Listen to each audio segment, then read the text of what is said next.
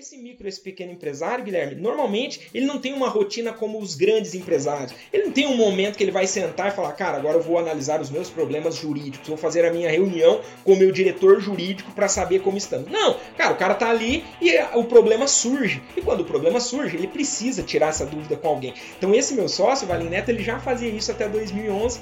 2011, quando eu entrei no escritório, a gente massificou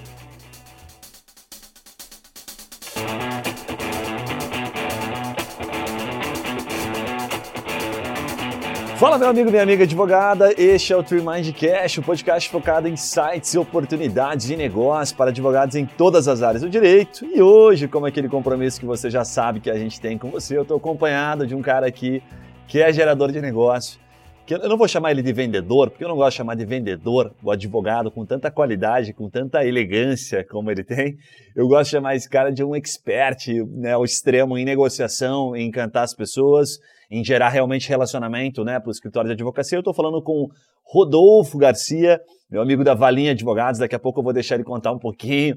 O Rodolfo da Valinha Advogados é um especialista em direito empresarial. A Valinha já atua desde 1988. São mais de 29 anos aí praticamente na advocacia.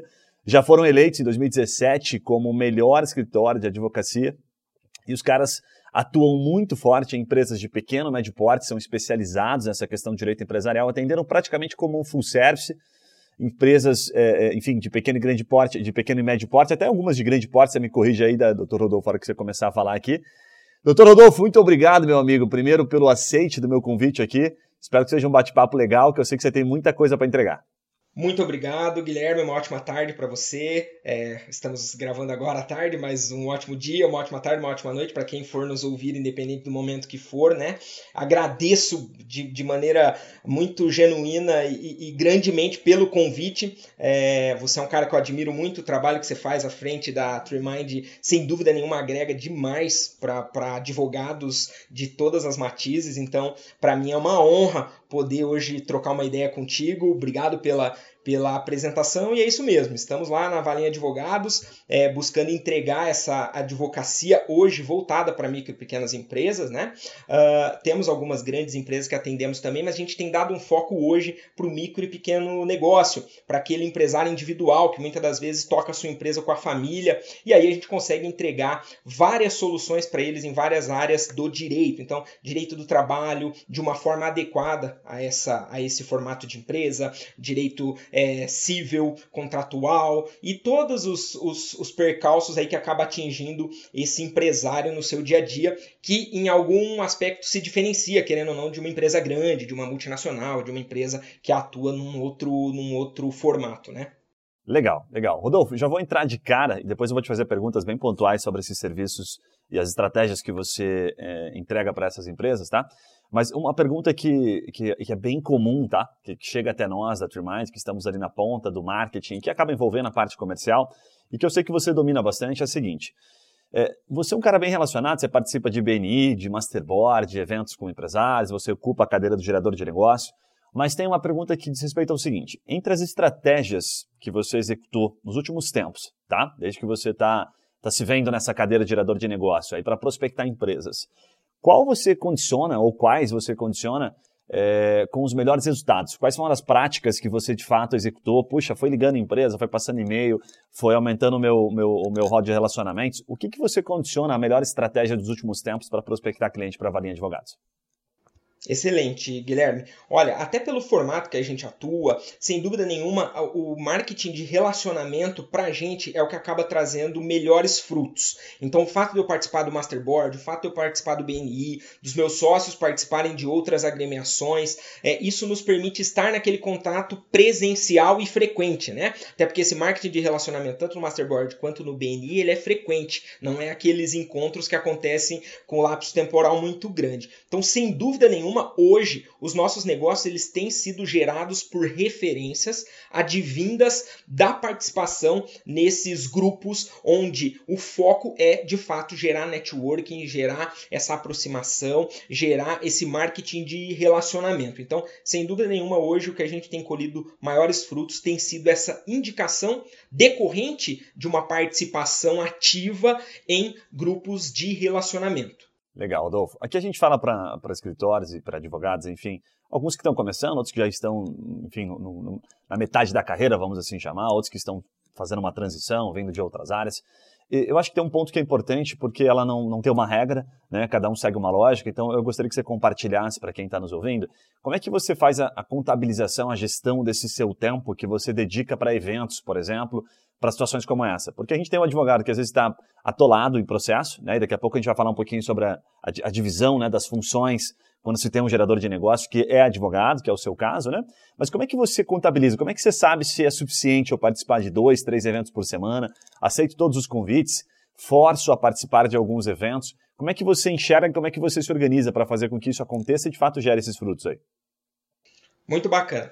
Guilherme, lá no escritório, a gente tem colocado hoje o meu tempo basicamente 100% à disposição para participar de eventos, de reuniões individuais, coletivas, de grupo, em locais onde efetivamente a gente possa gerar negócios. Óbvio, como você colocou, às vezes a realidade do advogado não é essa, mas eu tenho dois sócios, eu tenho uma equipe de advogados associados que trabalham com a gente e a gente setorizou o escritório. Então, hoje, como a minha função é o comercial, é o marketing, é dar essa cara do escritório para o maior número de pessoas potenciais que possam vir a nos contratar ou, ou a, a pedir algum tipo de, de análise jurídica da nossa parte, hoje o meu tempo eu tenho deixado ele 100% à disposição de estar prospectando, de estar participando de reuniões e de estar participando também desse contato frequente com o cliente. Então, o meu, a minha rotina, eu tenho hoje uma reunião semanal do grupo do BNI. Então, todas as quartas-feiras, das 6 e meia até umas 10 horas da manhã, 9 e meia, 10 horas, eu estou no BNI. Uh, ah, antes da pandemia, a gente estava no formato presencial, agora no, no, no formato online.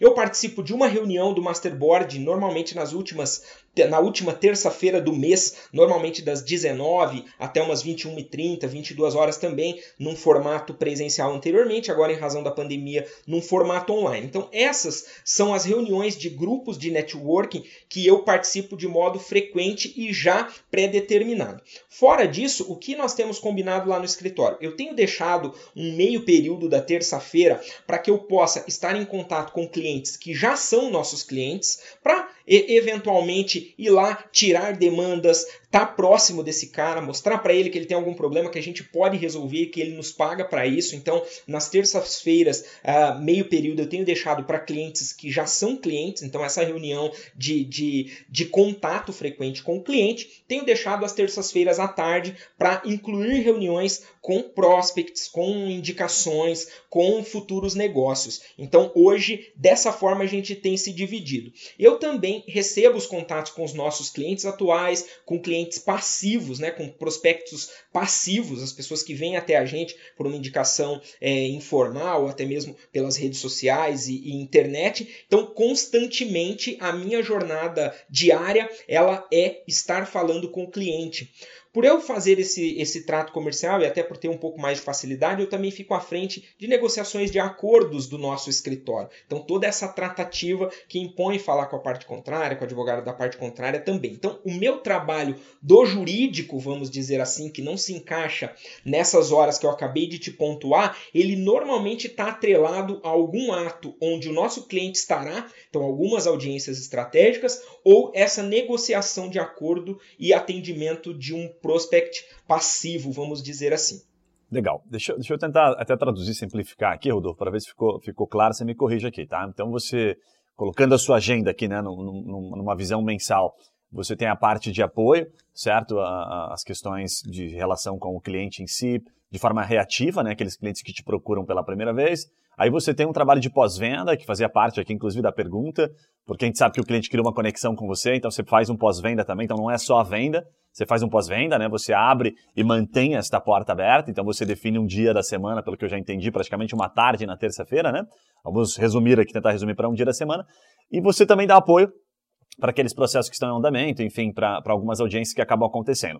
Existe algum momento, Rodolfo, que você faz algum trabalho de prospecção fria que você faz visita, por exemplo, em uma determinada empresa, não nesse momento, né, que a gente tá, não está podendo visitar tanta gente presencialmente, mas que você passa a mão no telefone e liga para alguma empresa sem ter, em, em, ter tido nenhum contato, ao invés de depender reativamente só do, do, das indicações através dos eventos e das ações que vocês fazem? Não, Guilherme. Hoje a gente não tem essa estratégia de ligar friamente. Hoje não passa na, no, no nosso radar sair ligando para pessoas que efetivamente a gente nunca teve nenhuma facilitação, uma porta aberta. Que a gente faz normalmente é, definindo esse cliente que em tese seria uma indicação fria, trabalhar nos nossos círculos de relacionamento quem pode nos aproximar, para que aquela ligação não seja tão fria assim. Então, normalmente, quando eu tenho uma empresa que ela está no nosso radar, que a gente quer se aproximar e ter a oportunidade de fazer uma proposta jurídica para ela, eu utilizo os meus grupos, especialmente nesse, nesse quesito UBNI em si, para que os demais membros nos façam essa referência, essa ligação que seria 100% fria, no mínimo ser morna. Então, normalmente a gente tenta de alguma forma facilitar esse nosso ingresso porque a gente teve algumas experiências de tentar essa ligação fria e entender que para o direito é um pouco mais difícil você efetivamente chegar sem que a pessoa saiba quem você é ou sem que, é, no mínimo, ela te dê alguma credibilidade advinda de alguém que ela já conheça. Então, hoje a gente não faz essa forma de prospecção ativa 100% fria.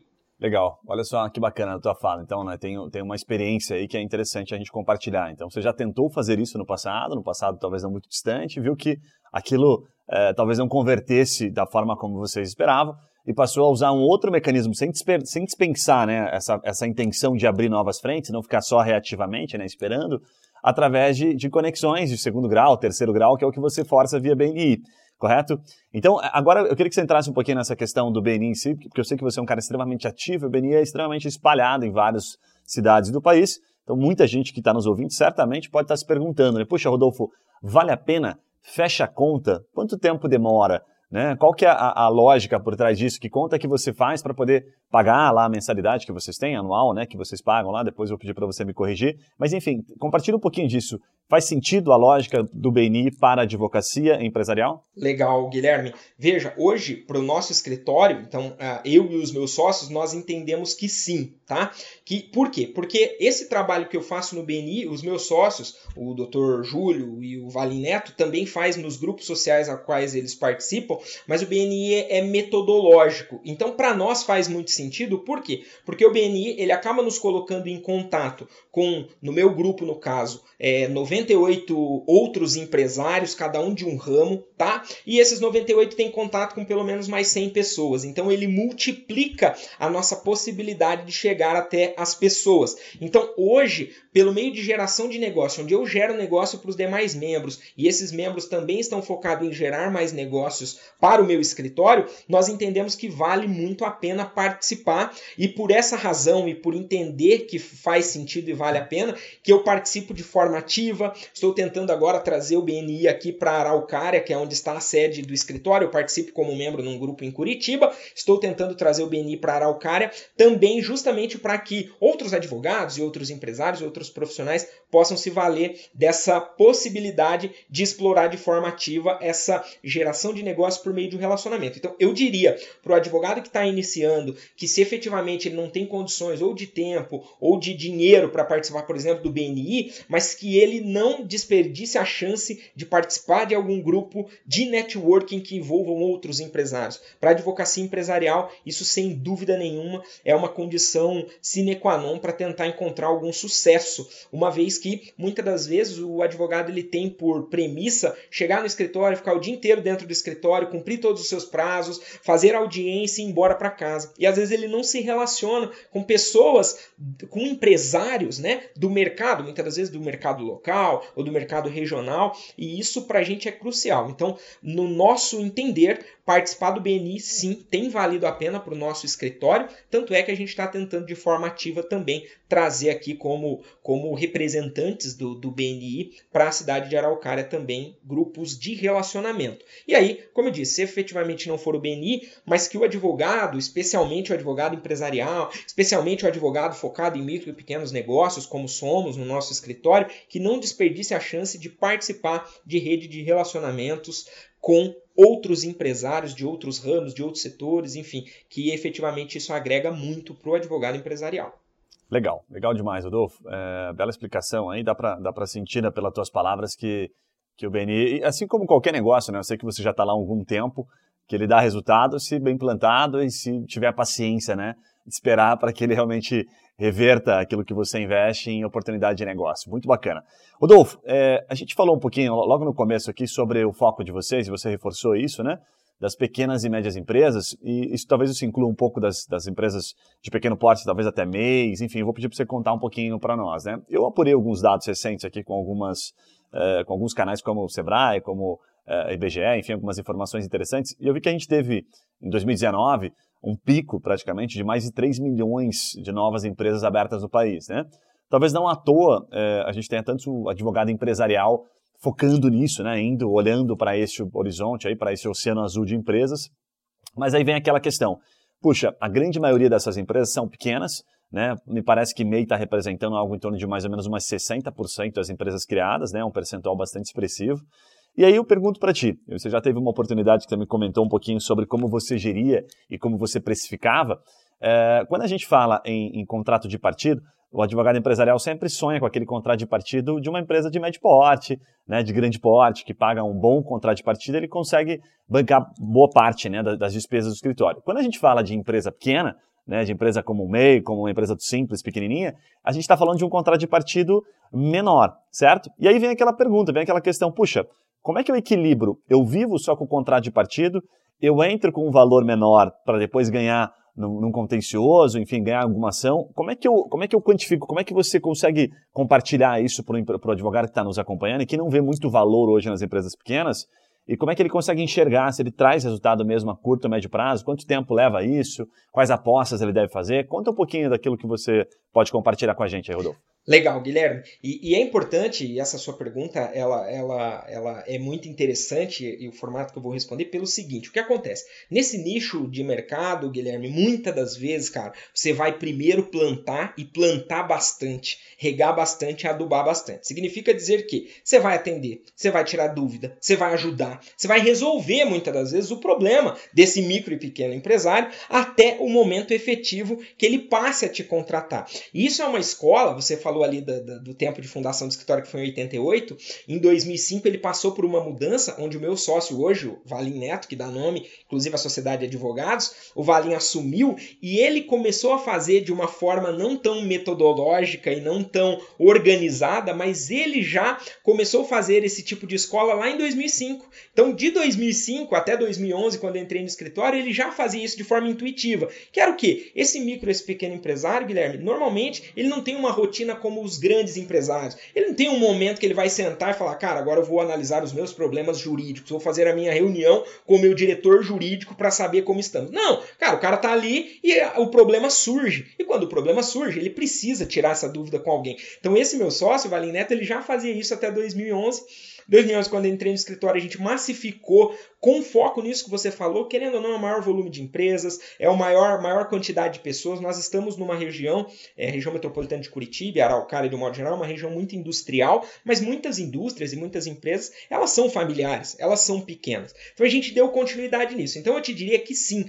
vale a pena, é rentável, mas vai demandar plantar com consistência, vai, de, vai demandar atender esse empresário, muitas das vezes, pro bono, muitas das vezes tirar uma dúvida, auxiliar ele num contrato, até mesmo uma notificação, numa contranotificação, numa resposta de um juizado especial onde ele nem precisaria de um advogado, ou até mesmo atuar em favor dele com valores simbólicos, para ele entender, e, e, e, aí vem talvez a sacada, que o micro e pequeno empresário, ele está é, muito preocupado se o advogado se preocupa com a empresa dele, e não com os honorários honorários dele. Então, assim, esse, essa advocacia, ela pressupõe entender e querer entregar soluções. E muitas das vezes você vai entregar essa solução sem ser remunerado para isso.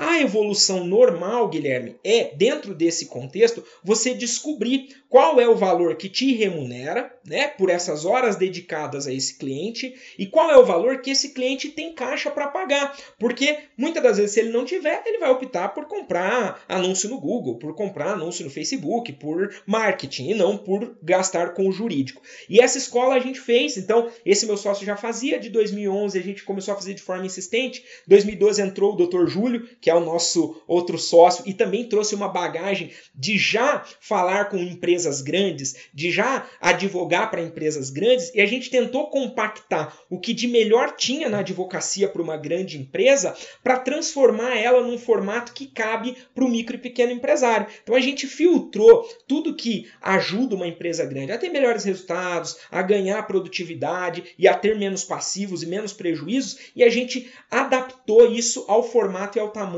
do micro e pequeno empresário. Então essas colaborações dos meus dois sócios foi o que permitiu de 2015 para cá a gente ter de forma embalada hoje essa entrega que sim nos remunera e que sim atende às expectativas do nosso cliente, onde ele se sente é, representado, onde ele se sente atendido, onde ele se sente que, de fato, o escritório que patrocina os interesses dele está preocupado com o sucesso do negócio dele.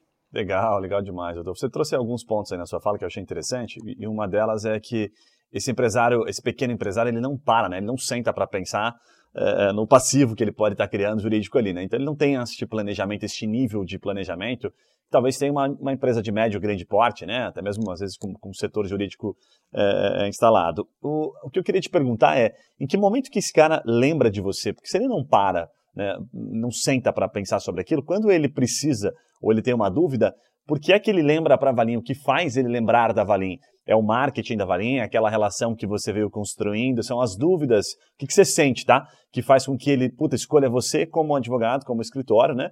que ele vai entrar em contato? É uma relação pessoal? Como é que você sente isso? Até pelo formato desse tipo de empresa, Guilherme, sem dúvida nenhuma é ele obter respostas. Então, assim, o nosso grande diferencial hoje é que todos os nossos clientes têm o meu WhatsApp.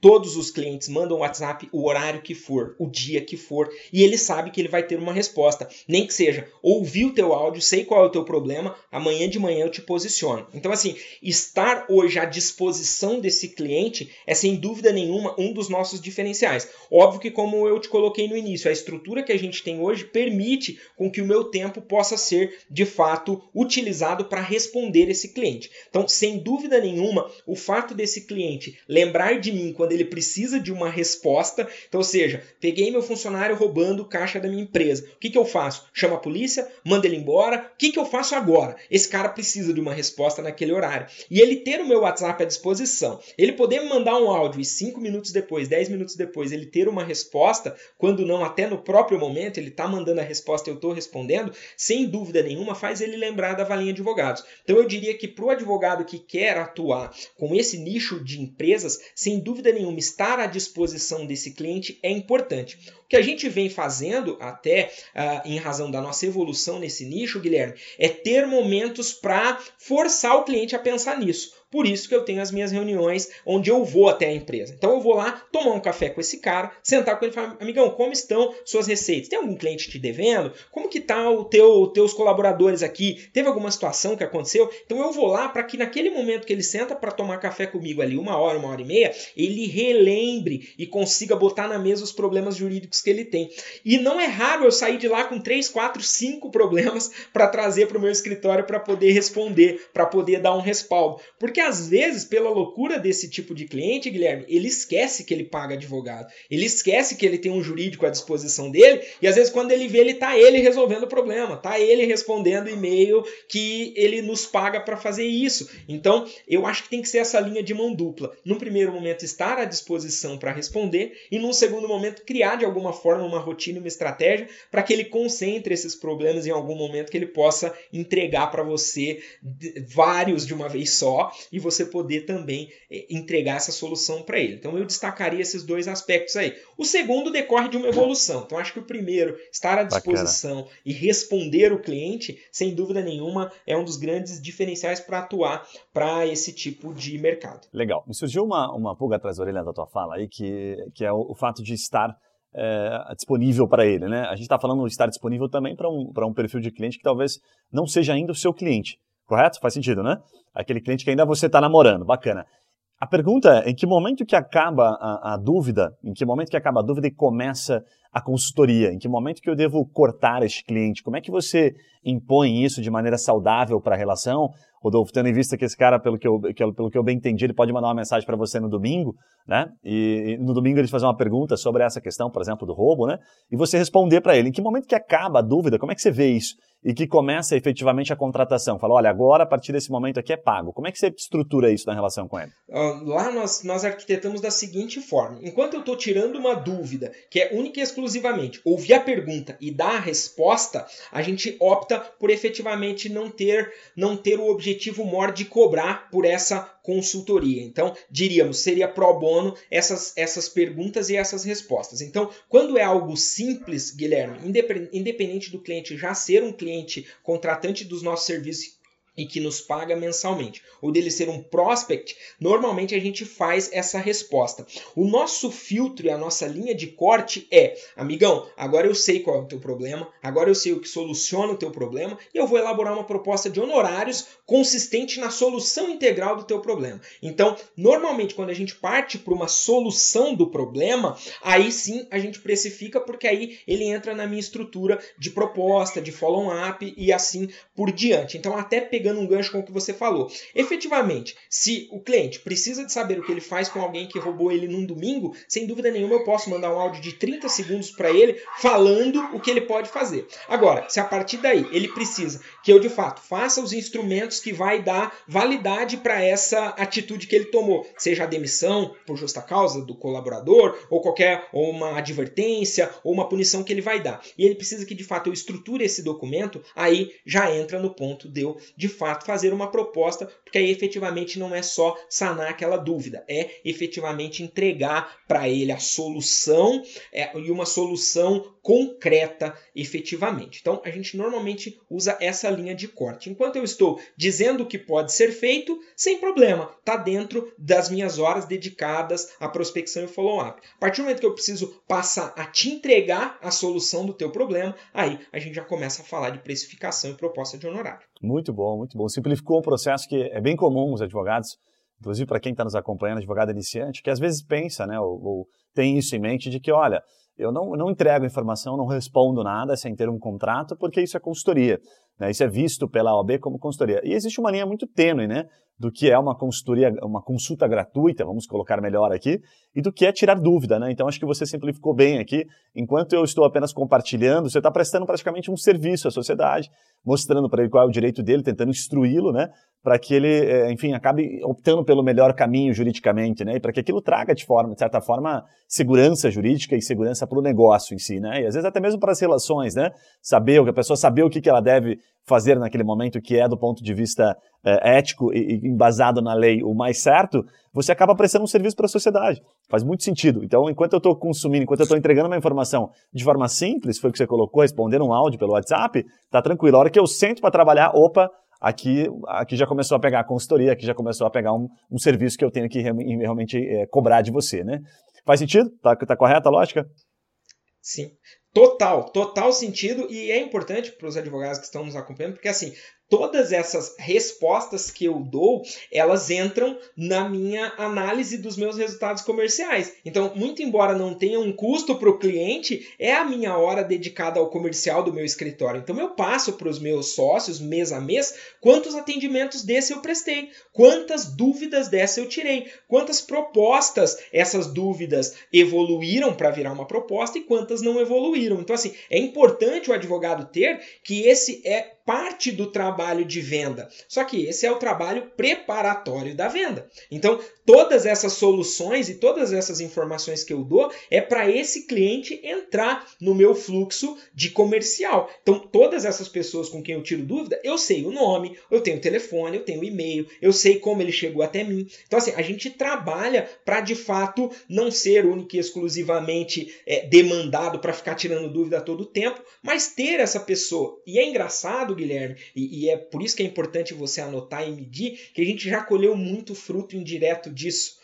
Eu tenho pessoas que já me consultaram e que eu dei esse respaldo e eles não fecharam comigo, mas eles mandaram três, quatro clientes. E hoje, sem ter me contratado, ele fala assim: você sem dúvida nenhuma é o melhor advogado que eu posso indicar para qualquer pessoa, porque você tirou a minha dúvida, você me esclareceu que eu não precisava fazer nada. Então, assim, você tendo esse contato, e aí meus sócios até brincam, eu devo ter mais de 4 mil números de telefone salvo na minha agenda de celular, porque todo mundo que fala comigo, eu salvo o nome dessa pessoa, eu etiqueto essa conversa e esse cara, ele está aqui, eu sei quem é ele. Quando ele vem falar comigo, muitas vezes ele fala, ah, doutor, a gente conversou lá três meses atrás, eu falo, sim, teu nome é fulano. Ele fala, caramba, você salvou meu... Você lembra de mim? Sim, eu lembro de você. Você é importante para oxigenação do meu escritório. Então, é, lembrando que, muito embora não tenha uma remuneração direta, ela remunera sim a banca de forma indireta. E eu e os meus sócios, eu e os meus sócios temos convicções de que isso é viável e auxilia sim no crescimento do nosso escritório. Legal. Rodolfo, para tentar é, simplificar aqui um, um dado para quem está nos acompanhando, Olha só, a cada 10 é, empresas, ou a cada 10 respostas, tá? dúvidas que você tira, aí você me compartilhou um dado bem interessante aí de quase 4 mil contatos, obviamente ao longo de alguns anos, né? A cada 10 Sim. dúvidas que você tira, você consegue medir isso ao, a, a longo prazo? Para simplificar, por exemplo, para quem está pensando em entrar no empresarial, olha, se você tira, consegue tirar, né? Se você consegue ser é, é, questionado, ser provocado de pelo menos umas 10, 15, 20 dúvidas, enfim, eu acho que o número quem tem com mais propriedade é você, né? Ao longo de uma Sim. semana, ao longo de um mês, em seis meses, provavelmente 10% daquilo retorna em cliente. Né? Como, é que, como é que é esse número? Você já chegou a quantificar ele, que a gente chama de funil, isso, né? O teu funil de venda. Sim. Como é que ele, ele acontece na prática? Sim. Ah, normalmente o que, que ocorre em termos aproximados, tá, Guilherme? Então, normalmente a gente faz ali por mês alguma coisa próximo de 20 a 25 atendimentos desse de tirar dúvidas, tá? Desses 20, 25, em torno de 10 evolui para proposta, então caminha para aquele fluxo onde ele vira uma efetiva proposta, e desses 10 a gente fecha ali duas, três uh, propostas são convertidas em efetiva contratação. Então, se você pegar, nós estamos falando aí de 10% basicamente de conversão né, em contrato, se formos falar do volume total de pessoas que se aproximam de nós para tirar uma simples dúvida, então estamos falando de 10%. Porém, se você for colocar dos que evoluem, que passam por uma proposta, isso já aumenta para 25% ou 30%. Uma coisa que é interessante, Guilherme, Muito no bom. nosso escritório, é que normalmente essas pessoas que chegam até nós, elas chegam vindas apresentadas por alguém que já foi nosso cliente, que já tirou dúvida com a gente. Então, ele também vem num, num patamar diferente. Tanto que a nossa conversão desse fluxo que vem por referência e por indicação, ela é muito maior do que os que vêm por meio da mídia social, por meio do, do Facebook, enfim, embora nós não tenhamos um trabalho tão excelente, ativo nessa linha né, da exploração da, das ferramentas de marketing digital, mas a gente percebe que hoje ah, o nosso retorno advindo de indicação e de referência, ele é, se mostra viável dentro desse funil. Então, eu diria aí 10 para 1, vamos dizer. Bom demais, bom demais. Legal, você trouxe um ponto interessante, porque é muito comum, uh, Rodolfo, chegar até nós, o advogado que ele, ele pensa que a rede social pode gerar para ele o mesmo volume, a mesma proporção, até mesmo uh, dar suporte para o escritório dele crescer né, em comparativo ao, ao, trabalho que você faz de network. E a gente sempre diz, deixa muito claro, até porque a gente recebe estatísticas de grandes escritórios, de que a rede social representa hoje um, um pedacinho tão pequenininho que não dá para dizer que aquilo faz parte da atração do escritório. A rede social, cada vez mais no, no, no mundo jurídico, ela está fazendo parte daquilo que a gente chama de é, local de, de qualificação, em que, aonde eu vou ver né, se aquele advogado existe, aonde eu vou ver se de fato ele é um escritório que as pessoas não estão falando mal, se ele é um advogado, sabe, que está sendo bem visto na internet. É a rede social que dá esta que ajuda a transmitir um pouquinho. É o mesmo papel que tem nos comentários que a gente acaba vendo quando vai é, reservar um hotel, por exemplo, num Booking da vida, ou num Airbnb. Né? Então, o papel da rede social hoje ele está entrando muito com isso. Né? A gente está conseguindo tirar aquela dúvida, aquela. Puta, deixa eu ver se esse cara existe mesmo, deixa eu ver se está batendo o discurso do Dr. Rodolfo aqui, com base no que ele falou para mim, que ele é o melhor advogado, que o escritório dele é desse tamanho, enfim. Então, o site e as redes sociais, cada vez mais eles caminham para isso, porque a OAB não permite né, que a gente tenha comentários assim expostos né, exibidos de maneira tão tão é, é, é, é, aberta ao público, assim, né, de maneira que possa ser caracterizado como de uma determinada influência, certo? Legal, Rodolfo, muito bacana a tua fala. Agora eu queria entrar num, num ponto que guarda relação com a parte gerencial, a parte administrativa, e eu queria te fazer uma pergunta sobre algumas questões estratégicas do escritório, tá? A gente sabe que numa estruturação de um escritório do porte de vocês, algumas cadeiras né, estratégicas elas têm que estar ocupadas. Uma delas, você já deixou claro aqui durante o episódio, que é a sua cadeira do gerador de negócios. Mas como é que um advogado que está que tá começando, que tem dois, três sócios, enfim, ele torna isso saudável, né, frente aos outros sócios que acabam tendo que advogar efetivamente, né, que entrar nas causas, enfim, como é que, que macetes que você tem de gestão com base nos problemas que vocês já viveram até aqui e que cadeiras são essas que você entende que hoje são, são fundamentais, né, como se você fosse sair do escritório que você está hoje, vou montar um outro escritório, eu não monto se eu não tiver essa, essa e aquela cadeira. Como é que você vê essa organização?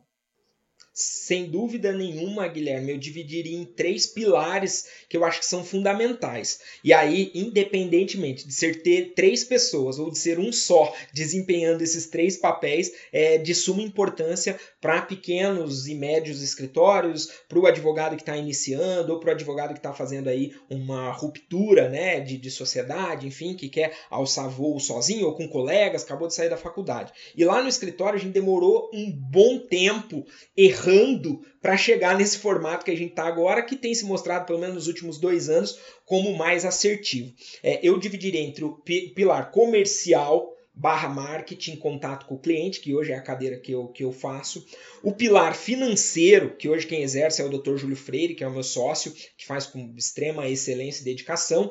E o pilar produção jurídica, que hoje quem exerce é o meu sócio Valim Neto, que também faz com exímia qualidade. E aí, nesses três pilares, você concentra todas as atividades do escritório enquanto empresa. Como que essa relação se torna saudável, Guilherme?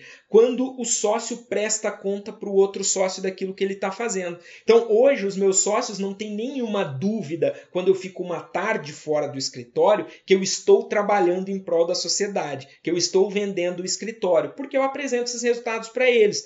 Hoje, eu não tenho nenhuma dúvida quando o Dr. Júlio, por exemplo, fica um dia inteiro fazendo um fechamento mensal financeiro. Eu não tenho dúvida que ele está, de fato, o dia inteiro fazendo o fechamento financeiro, verificando as nossas receitas, nossas despesas cliente que nos deve. Eu não tenho nenhuma dúvida quando o Dr. Valim fica um dia inteiro sem conversar com a gente de frente com o computador dele, eu não tenho nenhuma dúvida que ele está conferindo petições, validando o que os associados fizeram, pensando numa tese ou analisando um processo. Então, a comunicação desses três pilares sendo exercido por pessoas diversas, ela é crucial, Guilherme. Então, assim, a gente tem, e nos últimos dois anos, quando a gente fechou nesse formato, a gente tem tentado fazer reuniões de de forma consistente, justamente para que a gente possa entregar para o outro sócio como está a nossa área de atuação. Se é um advogado sozinho, eu diria que ele precisaria dividir a semana dele, ou o mês dele, ou o dia dele, Guilherme, entre atividades consistentes nessas três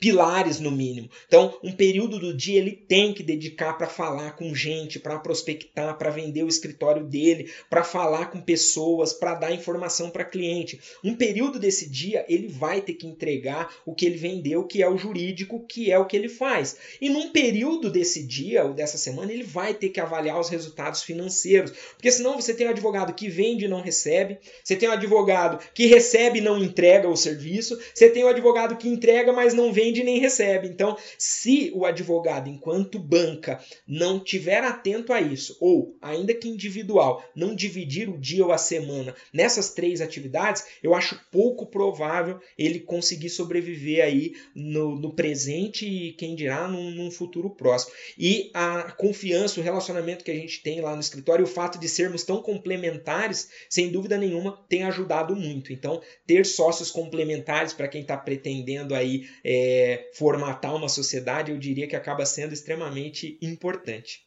Legal, você trouxe um ponto aqui que é uma, é uma aula de gestão, é, porque é muito comum isso nas sociedades, né, Rodolfo? A gente, quando vira sócio, é, passar a ter aquela sensação de que, puxa, eu não posso ser cobrado, não posso cobrar o outro, né? Então vocês é, é têm um acordo aí de, de um acordo de sócios, para ser mais exato, que é muito bacana porque permite-se é, um enxergar o trabalho do outro e um cobrar né, o outro para que ele consiga realmente entregar indicadores, inclusive para que você tenha clareza do que está sendo feito. Por mais que exista confiança, é importante que, puxa, você vá cobrar esta entrega dele, assim como ele vai cobrar a sua, né, para que você tenha, é, de fato, alguém por cima de você, talvez, mas não com, aquela, com, aquela, com aquela, aquele horário hierárquico, né, mas sim de uma pessoa, olha, eu estou te ajudando a ir mais longe. E, né, e você indo mais longe, certamente todos nós vamos mais longe, então a combinação que vocês têm é muito bacana. Há poucos dias eu ouvi um episódio em que o, o um dos CEOs lá do. Um, um, dos CEOs não, né? Ele, ele era o, o CEO, salvo engano, e depois virou o CEO do Boticário, em que ele comenta, é, ele faz um, um trouxe uma, um, quase um presente, vou dizer assim, no podcast, que eu achei muito interessante, que ele fala assim, quando eu tenho que falar como sócio, né, com o meu é, cunhado, salvo engano, era com o cunhado dele, tá? Que era um dos fundadores do Boticário.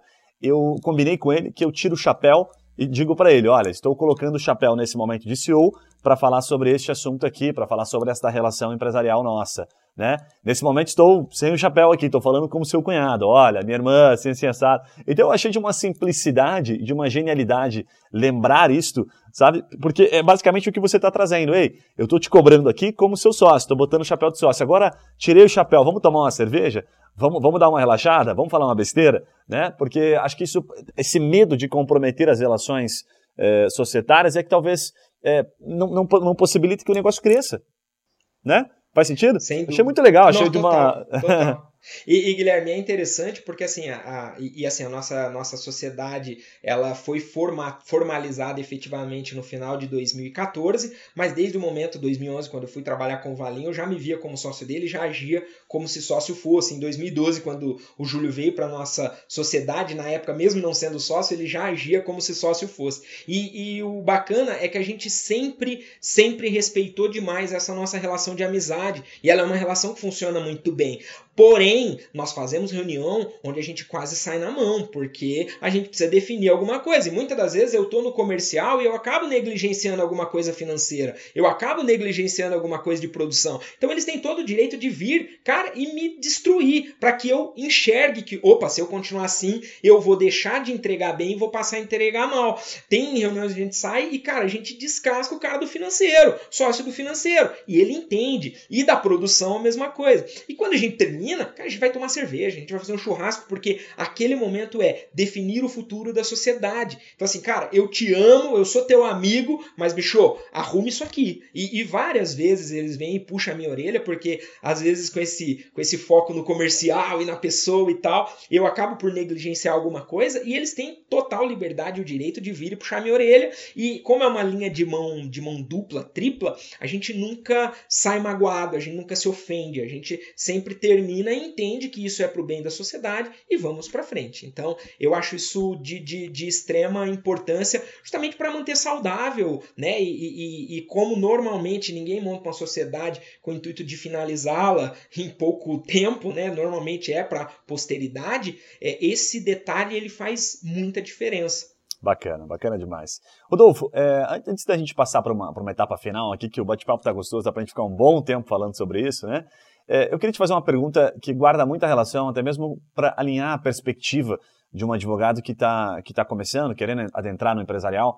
A gente tem, obviamente, aquele sonho, né? O advogado empresarial, grande parte deles tem aquele sonho de advogar para uma empresa grande, né? De conseguir, enfim, não talvez só um contencioso, mas enfim, consultivos que resultem em uma, em uma, em uma condição financeira para o escritório é, bem favorável, né, a ponto de ele poder crescer, contratar outros advogados e crescer e, e, e, realmente tomar o lugar dele de mercado. Por que é que você começou? Né, por que é que vocês focam nas pequenas e médias empresas, né, ou nas pequenas empresas ali até mesmo mês, enfim? Por que é que vocês focam nelas e por que que não focam nas médias e grandes empresas? Há alguma correlação com o tamanho do escritório, com foco de mercado, com estratégia? O que, que você está vendo a longo prazo? Por que ir para este caminho e não brigar com, com as gigantes aí? Perfeito.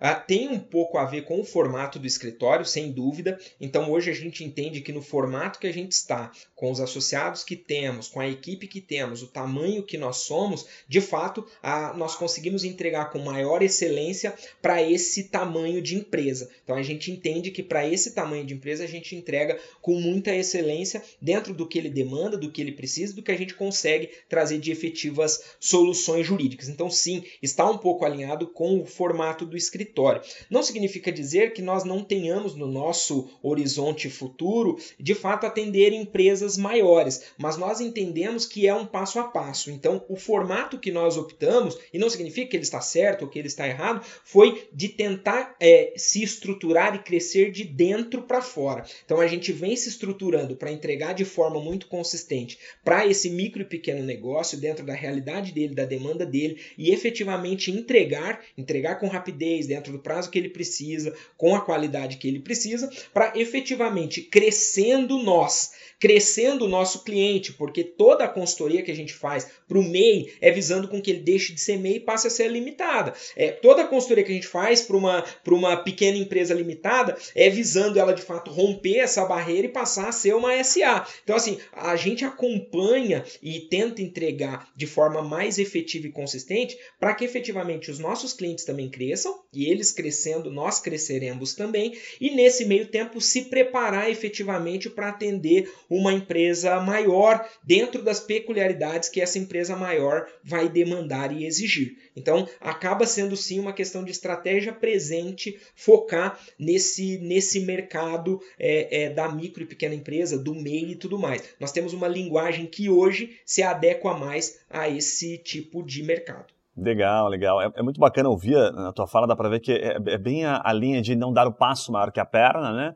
Não adianta me cair uma Volvo aqui no colo, porque ao mesmo tempo que me parece, né, daquela sensação de que, puxa, agora meu escritório vai decolar, ele pode quebrar meu escritório, porque ele vai matar o tempo, tudo aquilo que eu construí com outras pequenas empresas que estavam crescendo e talvez me entregasse um resultado a longo prazo é, muito mais interessante, muito mais sustentável, né, muito mais sólido. Então, é, existe muito essa, esse romantismo né, no mercado empresarial, os advogados que principalmente às vezes não têm um número tão grande de empresas e estão tentando entrar, querer pegar a empresa grande, que também é incompatível com o momento dele, com o tamanho, né? Então, puxa, ah, eu acho que uma empresa grande é o que eu preciso para resolver meu problema. Na verdade, às vezes não. Às vezes aquela empresa é uma ilusão para você. Eu já vi alguns casos aqui de advogados eh, bem próximos a mim que receberam propostas de empresas que tinham um contencioso absurdo, que o cara oferecia um, um, um, contrato de partido relativamente alto, mas que matava ele. E ele mal fazia aquela conta, então ele olhava mais para o valor e aí daqui a pouco a empresa né, sufocava ele até que aconteceu na prática. Depois de um tempo ela saía e aí aquele contrato de partido né, deixava de vir para o caixa, que representava um bom percentual e o escritório teve que se ver novamente numa situação delicada. Então, às vezes, dar o passo maior que a perna também toma cuidado, né? Faz sentido, porque ali na frente pode ser que o tombo seja quanto mais alto, né? Diz que o tombo mais dolorido é, né?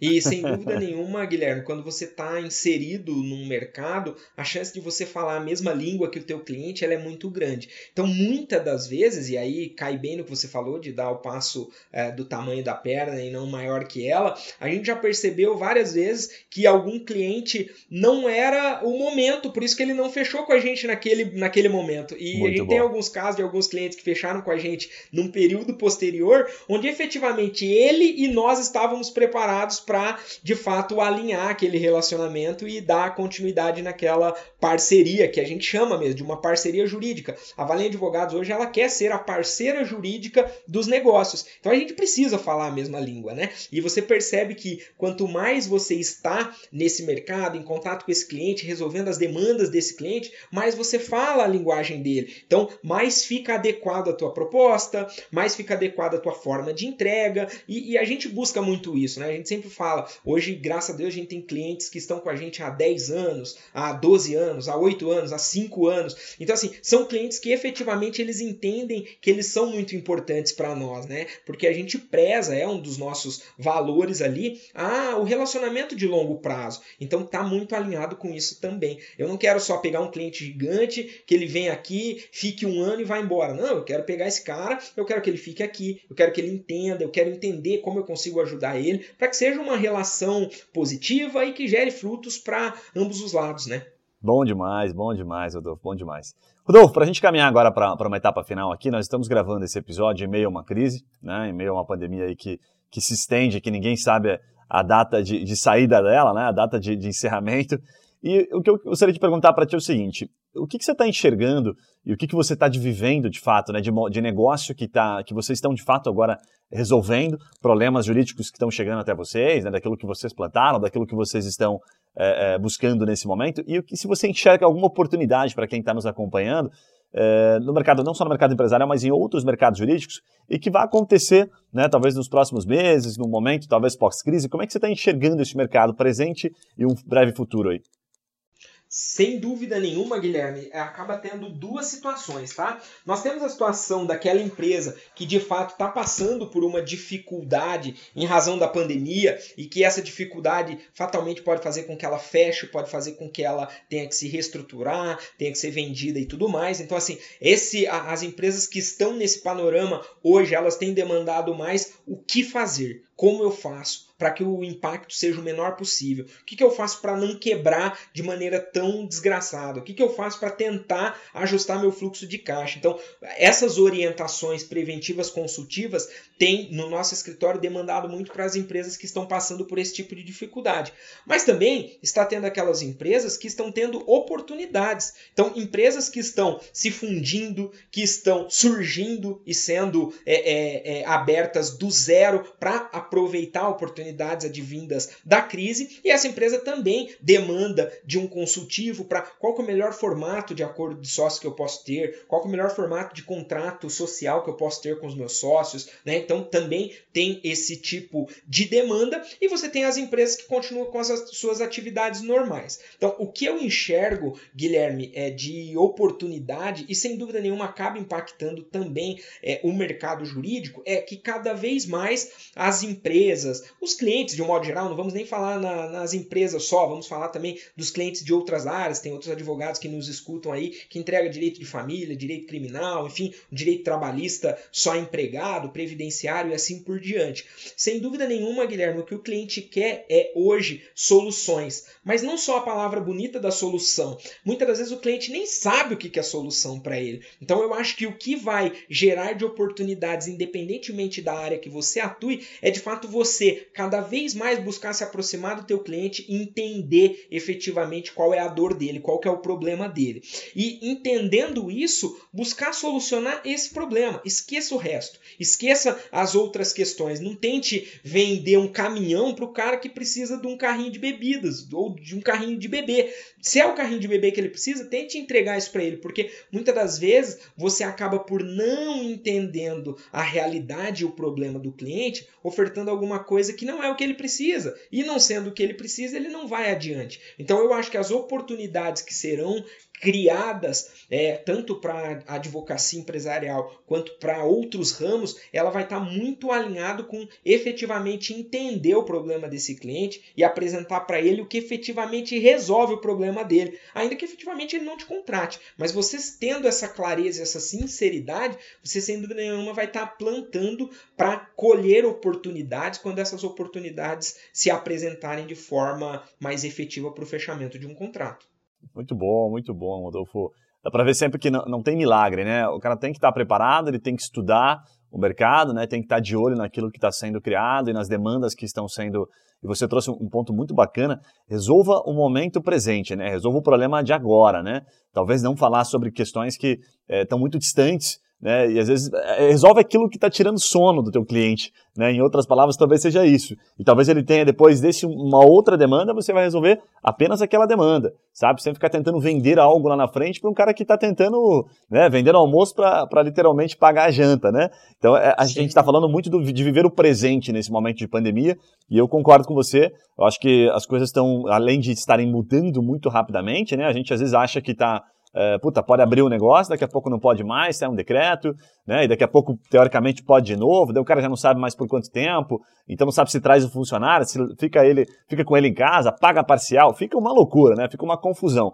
Então, de fato, tem muita dúvida acontecendo, tem oportunidade, mas muito bem colocado por você. É preciso, nesse momento, ser muito simples. Resolve o problema que ele está tendo nesse momento e se prepara para o problema futuro estudando o mercado, né? Nunca tem, é, é, nunca é moleza e nunca é tão simples quanto parece, né? Não vai cair cliente na tua porta ligando no teu, chamando você no WhatsApp dizendo pelo amor de Deus me ajuda nisso aqui. Você tem que realmente fazer a sua parte também para que você consiga prospectar alguma coisa.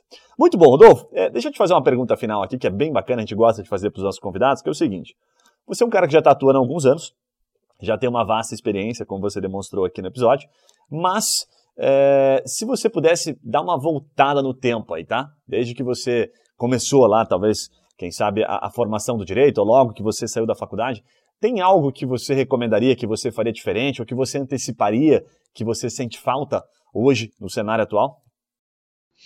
É, eu acho que o advogado, Guilherme, aí seria muito bom se tivesse uma matéria dessa na faculdade, ele precisa estar muito bem emocionalmente. Então, assim, o advogado que ele tem uma inteligência emocional aguçada, apurada, ele sem dúvida nenhuma conseguirá passar por todos os percalços dessa profissão tão linda e que eu amo tanto é, e que, que tenho orgulho né, de dizer que sou advogado, é, sem dúvida nenhuma, com inteligência emocional, esse advogado ele vai conseguir superar os problemas com o mínimo de, de prejuízo é, é, é possível. É, hoje, então, o que eu vejo que, que nos permite, tanto a mim quanto aos meus sócios, foi que depois de um longo tempo a gente começou a, a entender isso com maior clareza e a ter paciência. Então, é, ser paciente, entender que, cara, você vai ter sucesso e talvez você não precisa mudar nada no que você está fazendo, mas vai demorar 10 anos.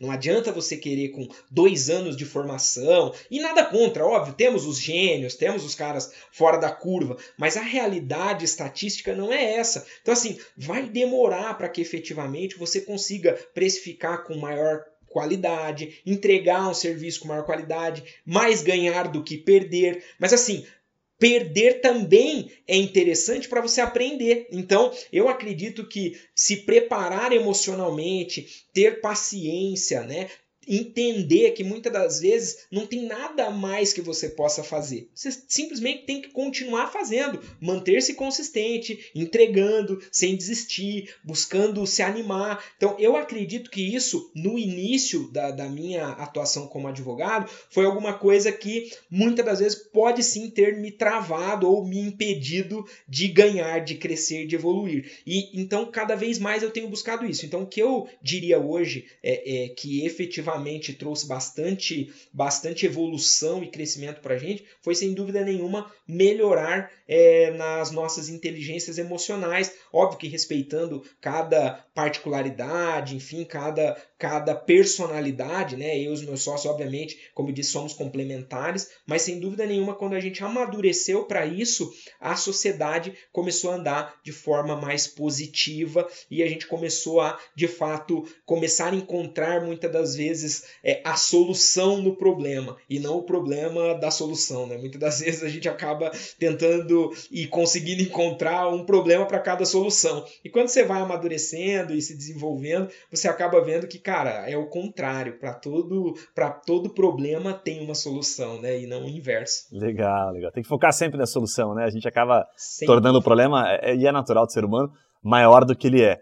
Né? Então a gente sempre deixa ele, nossa, maior e aumenta, aumenta, aumenta. Tem uma, uma, um dilema que eu uso lá na empresa, que é uma, até uma dicasinha final aqui que eu sempre aplico ela, que é assim, sextas-feiras eu não resolvo problemas de ordem, por exemplo, ah, o cliente está puto, é uma rescisão, é uma situação delicada, sexta-feira não é um bom dia para esse tipo de situação, principalmente depois do almoço, então eu não costumo, mas eu entro em contato com o cliente e digo, olha, eu tô, tá bem acelerado hoje minha gente, tá bem complicado, posso te ligar na segunda? Porque é, é uma coisa simples, eu venho testando, aprendi há alguns anos e vi que ela funciona muito bem. E outra, que é sempre pedir pelo menos um ou dois dias para que aquilo amadureça, porque o problema sempre parece maior no primeiro momento.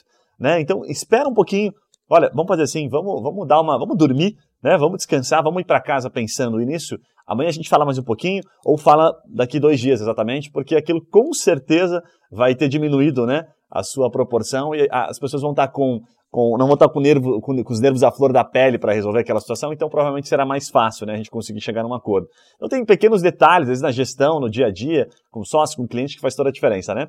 Rodolfo, foi um prazer enorme, muito bom bater esse papo contigo, certamente esse podcast será muito útil principalmente para escritórios focados na advocacia empresarial. A gente vai fazer um, um merchan aqui para ele atender, realmente atingir este público que está tá tentando se posicionar nesse mercado de pequenas e médias empresas, enfim, tentando crescer, ganhar o seu espacinho, que a gente sabe que tem, né?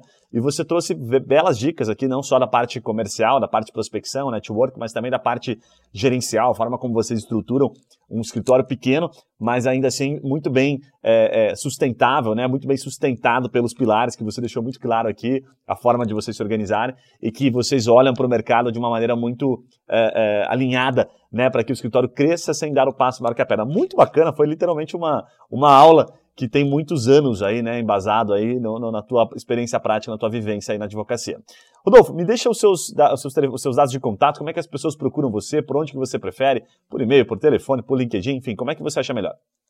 Legal. Primeiro, então, eu queria agradecer é, muito você. É, Para mim, como eu disse, é uma honra poder participar dessa, desse projeto tão sensacional. Eu sou fã do, do Tremindcast, eu acompanho né, nos agregadores, então eu agradeço muito pela oportunidade. Espero que de fato isso possa agregar aí para todos os advogados que acompanham esse brilhante trabalho que vocês fazem. O nosso escritório hoje a gente está em todas as mídias sociais, então no Instagram é Valinha Advogados, é, Valinha Advogados Oficial, uh, no LinkedIn também Valinha Advogados e no Facebook também Valinha Advogados. Então, nessas redes sociais, o cliente nos encontra, né? o advogado nos encontra, acompanha, a gente divulga bastante conteúdo também voltado para o micro e pequeno empresário. Então, nas redes sociais, bateu Valinha Advogados, vai nos encontrar, lá tem os nossos e-mails, nossos canais é, e ficamos à disposição aí de todo mundo que precisar trocar uma ideia. E tanto eu quanto os meus sócios, nós temos essa postura de auxiliar, de dar informação para quem precisa. Então,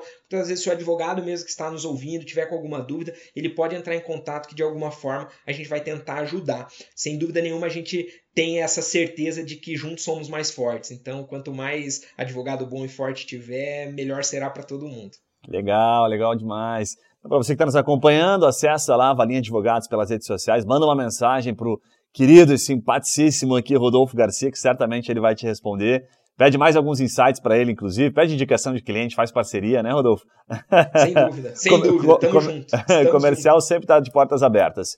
Gente, Sim. obrigado mais uma vez por ter nos acompanhado até aqui, por mais esse episódio. Não esquece Deixa a sua avaliação lá do nosso podcast para que a gente saiba que você está gostando. Manda um e-mail para mim, está na descrição do episódio aqui. Manda sua dúvida, sua crítica, seu feedback positivo. Tá ali, guilherme.trimind. A gente adora, tenho recebido alguns comentários e tenho gostado demais. Manda sua sugestão, inclusive, de tema, tá? Porque a gente está sempre procurando temas relevantes para compartilhar com você. Porque essa, esse é o nosso propósito, é compartilhar conhecimento, fazer com que isso chegue longe, com que isso fortaleça aí uh, o nosso meio jurídico e, e que novos advogados possam estar adentrando ao mercado com força, com mais garra, acreditando que esse mercado não está tão grande assim quanto parece, porque tem muitas oportunidades, como a gente falou aqui, só no passado foram mais de 3 milhões de empresas. Então tem empresa para muito advogado, nós temos um milhão, pelo menos aqui fazendo uma conta simples, né? Nós temos um milhão de advogados, tem três empresas para cada advogado, só nessa continha do que foi criado no ano passado. Gente, mais uma vez obrigado, um abraço, doutor Rodolfo, mais uma vez obrigado por você também ter, ter aceito o nosso convite e eu vejo vocês no próximo episódio. Um abraço, Rodolfo, até lá.